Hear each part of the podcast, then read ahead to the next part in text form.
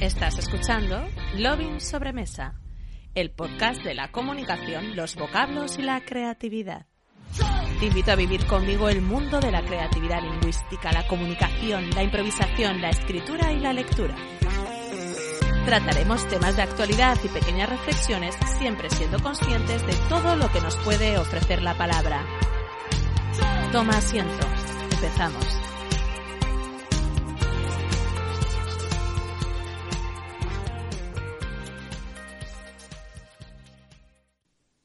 Buenas tardes, ya estoy aquí, otra vez, episodio 5 de Lovin Sobremesa. ¿Cómo estás? ¿Cómo estáis?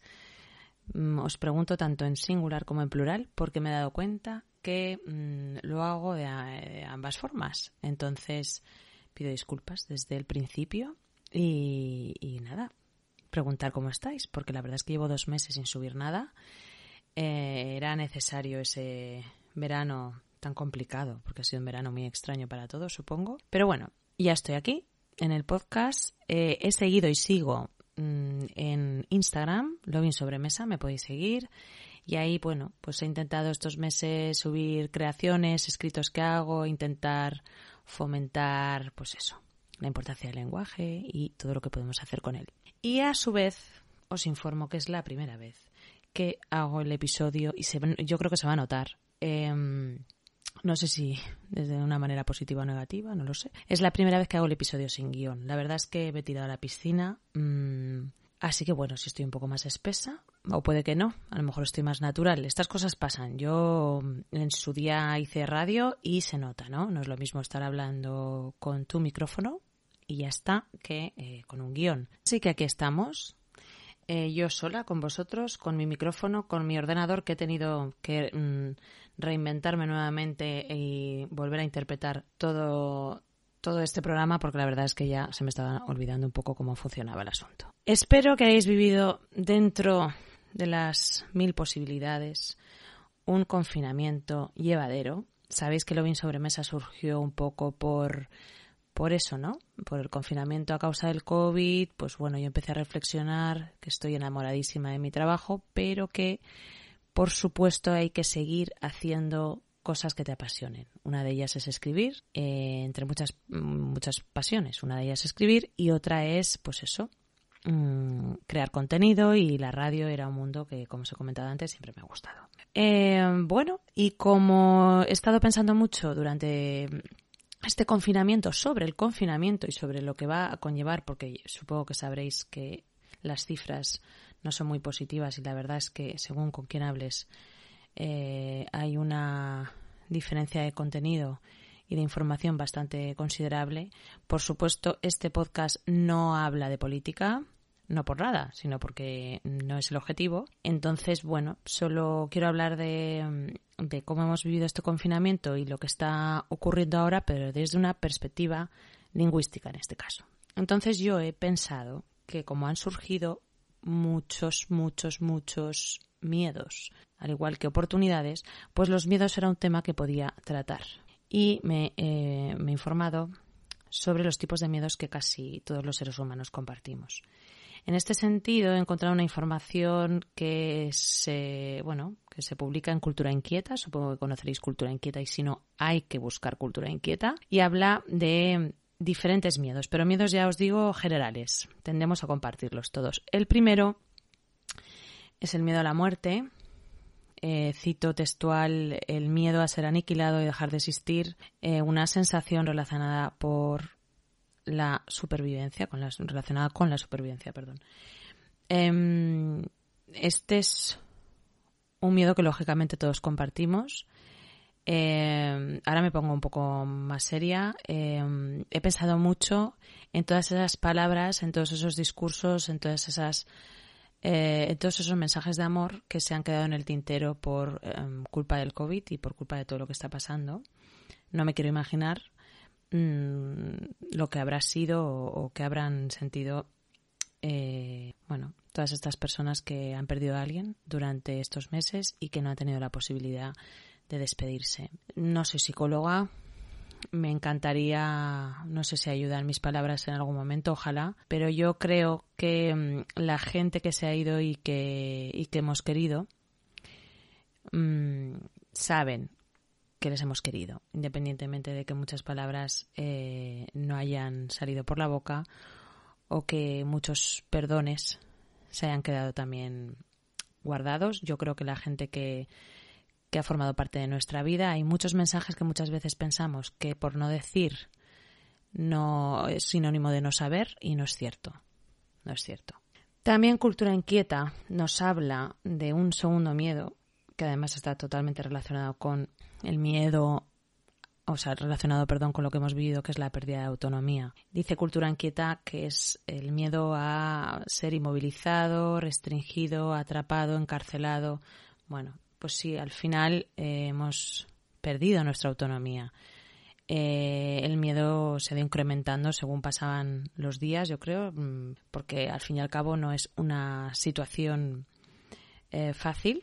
Y sobre todo, pues relaciono este miedo mm, de perder la autonomía con el miedo a, eh, bueno, pues hablar o decidir, ¿no? Hablar con los demás, no hablar, el ser autónomo para visitar a alguien, para abrazar, para escribirle, para mantener conversaciones.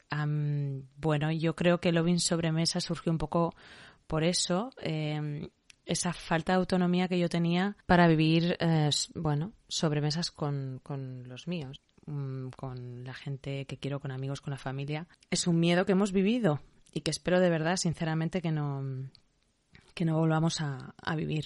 Asimismo, Cultura Anquita nos habla de un miedo que es totalmente contrapuesto al anterior, que es el miedo a la soledad, el miedo a estar solos, el miedo a, solo tener nuestras palabras y no escuchar otras, el miedo a querer mantener una conversación con alguien y que no haya nadie, em, el miedo a, estar solos al fin y al cabo. Y yo creo que lo de la soledad y el concepto de soledad en sí, pues permitiría hacer un lobbying sobre mesa entero porque la soledad tiene muchas connotaciones.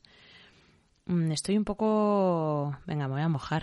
Estoy un poco cansada de, de esas mm, frases o juicios que a veces escuchas, ¿no? Pero tanto a chicas como a chicos, lógicamente.